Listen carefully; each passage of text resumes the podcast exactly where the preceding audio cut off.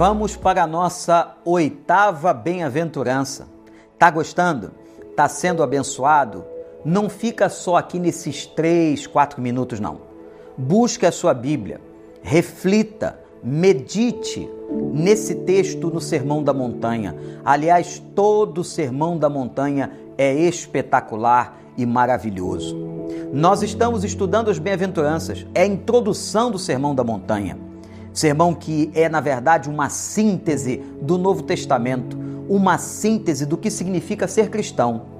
E agora, nesta dose de esperança e estudando esta bem-aventurança, nós vamos ver o seguinte: versículo de número 10. Bem-aventurados os perseguidos por causa da justiça, pois deles é o reino dos céus. Pois deles é o reino dos céus. Perseguidos por quê? Perseguidos por quem? O que Jesus está ensinando é que aqueles que são perseguidos por causa da justiça do reino de Deus, porque querem viver uma vida justa aos olhos de Deus, àqueles que estão num mundo injusto e procuram viver justamente. E porque estão vivendo justamente, muitas vezes na contracultura, na contramão da história, são perseguidos.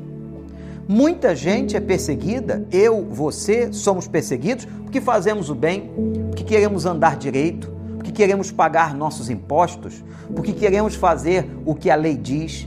E porque queremos fazer o que a lei diz, somos perseguidos por aqueles que vivem na injustiça.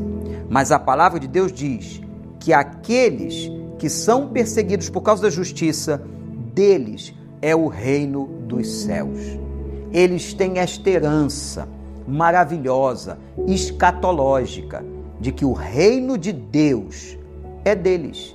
Eles serão os proprietários, eles serão aqueles que serão identificados como participantes e cidadãos do reino de Deus.